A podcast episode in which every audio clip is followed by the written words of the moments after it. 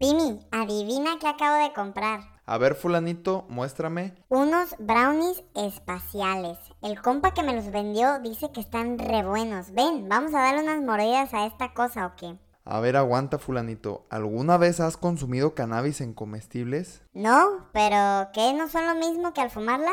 Para nada, fulanito. El consumir cannabis de esta manera implica considerar otras cosas al momento de ponernos a flotar en el espacio. Primero que nada, no sabes cuánta porción del brownie debemos de comer para que el efecto sea el que esperamos. Tampoco sabemos si están bien hechos. Puede que ni siquiera nos peguen. Úchales, hubiera preguntado eso cuando los compré. No te preocupes. Para eso, en este episodio les explicaré todo lo que tienen que saber al momento de consumir cannabis en comestibles. Cuáles son las diferencias en el efecto cómo se procesa el THC al ingerirlo en comida, que deben de considerar para que no les dé la famosa pálida y también si ya les dio, qué hacer para contrarrestarla. Quédense hasta el final del episodio, les aseguro que después de escuchar esto disfrutarán mucho más de vibrar alto cuando utilicen cannabis en comestibles y que también sabrán utilizar estos alimentos sagrados de manera responsable y consciente. Les aseguro que no se van a aburrir.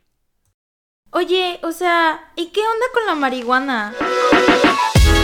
Aquí en la Mata Verde hablamos del cannabis sin pelos en la lengua, resaltando tanto las cosas buenas como las malas. Ojo, el objetivo de este proyecto no es en pro o en contra del uso del cannabis, sino de que la gente esté informada acerca de él. Date la oportunidad de escucharnos, te aseguro que no te vas a aburrir. La sociedad nos ha impuesto paradigmas cerrados acerca de esta planta durante mucho tiempo, pero es momento de que todo esto cambie, por una sociedad sin tabús ni prejuicios.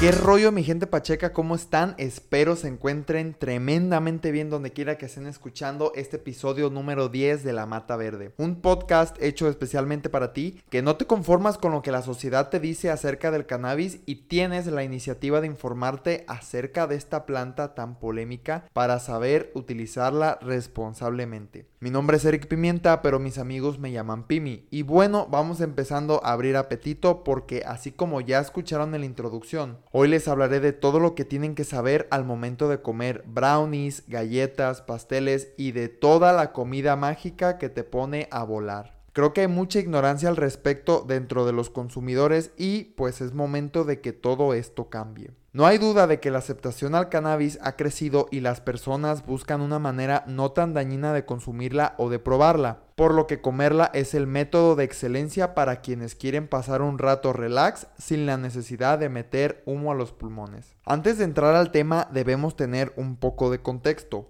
Al fumar cannabis, lo que estamos haciendo es calentar por medio de la combustión el material vegetal de la planta para transformar el THC de su forma ácida al delta 9 THC, que es el compuesto que tanto nos gusta y nos hace sentir drogados. Del mismo modo, lo estamos evaporando para meterlo a nuestros pulmones y que por medio de los alveolos entre al torrente sanguíneo y sintamos su efecto casi instantáneamente. Lo malo de fumar es que la temperatura de la combustión libera también compuestos nocivos para nosotros, como el formaldehído, el alquitrán y el cianuro de hidrógeno. Es por eso que fumar es el método más dañino de consumir cannabis. Ahora, ¿cuál es la diferencia con los comestibles? Pues todo está en el método de absorción. En vez de hacer llegar el THC a la sangre por los pulmones, lo hacemos por el estómago. Es por eso que tardamos aproximadamente dos horas en sentir los efectos de la marihuana cuando la comemos. Los efectos al ingerir cannabis en comestibles varían dependiendo de qué tengas en el estómago. No es lo mismo que coman un brownie con el estómago vacío a cuando lo comemos después de unos taquitos. Obviamente con el estómago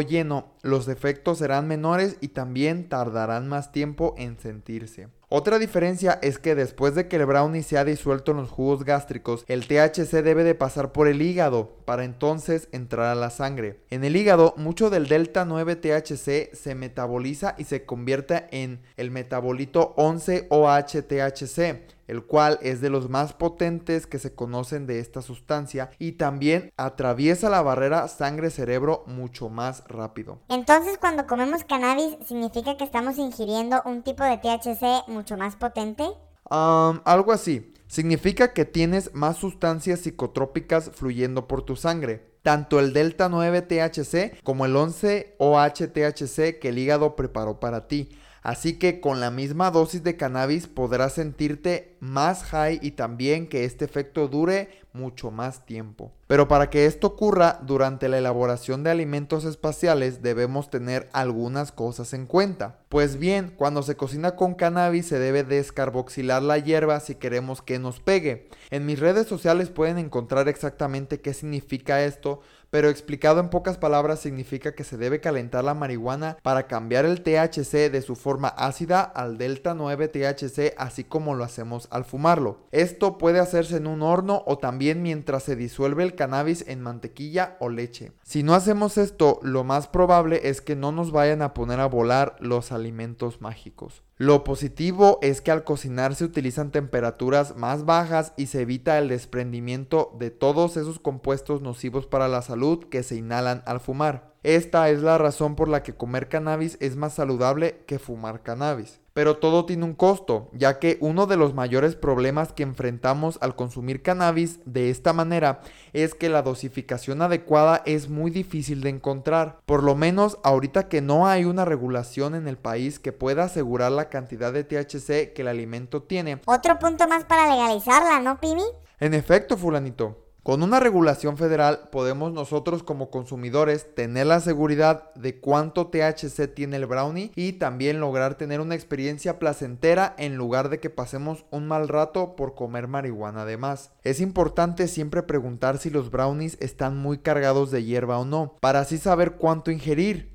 Otro gran problema es que los efectos los sentirás dos horas después de ingerirlo, así que si te pasaste de dosis no lo sabrás hasta que te ponga a vibrar bien alto ese brownie. Los efectos suelen durar de entre 4 hasta 10 horas, obviamente dependiendo de la dosis que consumamos, sobre todo para esos chavos que prueban por primera vez la marihuana en comestibles y se pasan de dosis, es muy frecuente que les dé la pálida. La pálida tiene múltiples síntomas como por ejemplo paranoia, mareos, vómito y también pánico. Si se dieron cuenta de que la dosis que consumieron fue demasiado y ahora experimentan este tipo de síntomas de la pálida, lo primero que tienen que hacer es calmarse. Deben de tener bien presente que estos efectos pasarán cuando el cuerpo degrade todo el THC no se quedarán así por ningún motivo. Para contrarrestar la pálida se puede comer algo dulce y así elevar los niveles de azúcar. También mantenerse hidratado es de vital importancia. Si de veras no aguantan los efectos de la pálida, lo mejor es que se duerman. El mito de que te quedarás en el viaje si te duermes es totalmente falso. Dormirse es como la vieja confiable cuando nos da la pálida. Claramente y así como ya lo he dicho en otros episodios, debe pasar el tiempo para que el cuerpo degrade el THC. Si se duermen 15 minutos, obviamente seguirán estando pachecos al despertar. Cuando comemos este tipo de alimentos espaciales debemos ser conscientes de cuánto consumimos. Un consumidor responsable siempre trata de tener el control de la sustancia, de sus efectos y también del contexto o situación donde se encuentra. Y pues mi gente pacheca, esto ha sido todo del episodio número 10. Espero les haya gustado y si así fue, ayúdenme compartiendo este podcast a quien ustedes crean que le puede servir. Recordemos que el uso de cannabis no es malo si se hace responsablemente y dentro de esa responsabilidad se encuentra la necesidad de informarnos al respecto de lo que nos metemos al organismo. Malas experiencias pueden evitarse al consumir cannabis en comestibles si nos mantenemos informados y nos cuidamos entre todos. Del mismo modo los invito a que me sigan en todas mis redes sociales como la-mata verde donde constantemente estoy compartiendo contenido informativo del cannabis abarcando todos sus usos desde recreativos, medicinales, industriales y hasta ambientales. No se queden nomás con lo que les digo aquí, vayan y dense una vuelta a mis redes, les aseguro que algo bueno se les pega por ahí. Y bueno mi gente, agradezco de todo corazón que se quedaran hasta el final del episodio. Creo que no hace falta que les diga que pueden mandarme sus dudas, comentarios y sugerencias para hacer de este podcast un espacio más interesante para ustedes. Nos vemos la siguiente semana para seguirles platicando de muchos más temas acerca de esta planta tan interesante. Cuídense mucho y nos vemos pronto.